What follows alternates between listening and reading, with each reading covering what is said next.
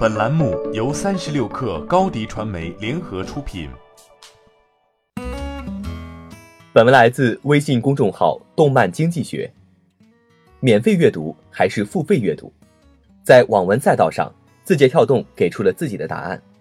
三月二十六号，界面新闻爆料，字节跳动于近日推出了一款新的在线阅读产品——番茄小说。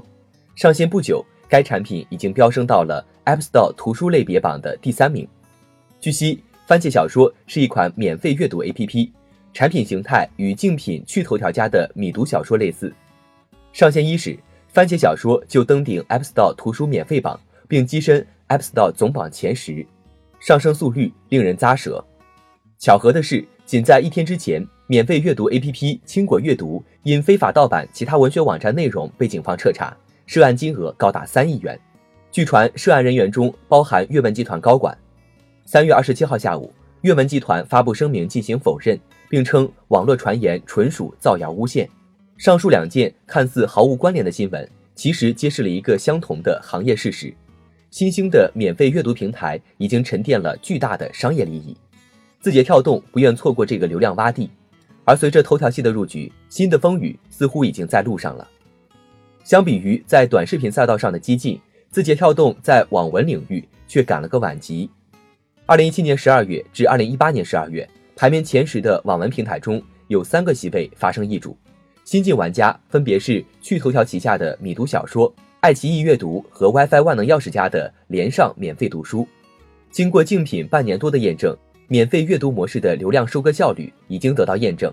番茄小说选择此时切入战场，的确是试错成本上的最优解。番茄小说更像是一款快速试错产品，而非已经定型。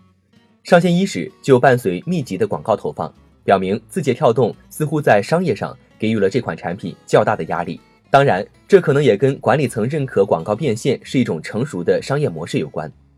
广告变现是免费阅读平台广泛采用的商业模式，信息流商业模式的成熟也为这批流量的变现提供了可能。在免费模式下，内容本身构成了流量来源，通过付费会员进行价格筛选。进一步分化出会员付费和广告两道收入。从商业角度反推，免费阅读模式兴起也是上述二者合流后的结果。百分之九十能否替代百分之十的商业价值尚无定论。免费模式的崛起已经对付费阅读平台构成冲击，已成为既定事实。对于掌舵者们而言，希望存在于免费阅读能够比付费阅读带来更多的流量和更为深厚的经济价值。不过，在那之前，免费阅读和付费阅读阵营之间的竞争似乎更为紧迫。阅文集团也打算推出免费阅读 APP“ 飞读小说”。如此看来，一场大战难以避免。欢迎加入三十六氪官方社群，添加微信 “hello 三十六氪 ”，h e l l o 三六 k 二，获取独家商业资讯，听大咖讲风口，聊创业，和上万客友一起交流学习。高迪传媒，我们制造影响力。商务合作，请关注公众号“高迪传媒”。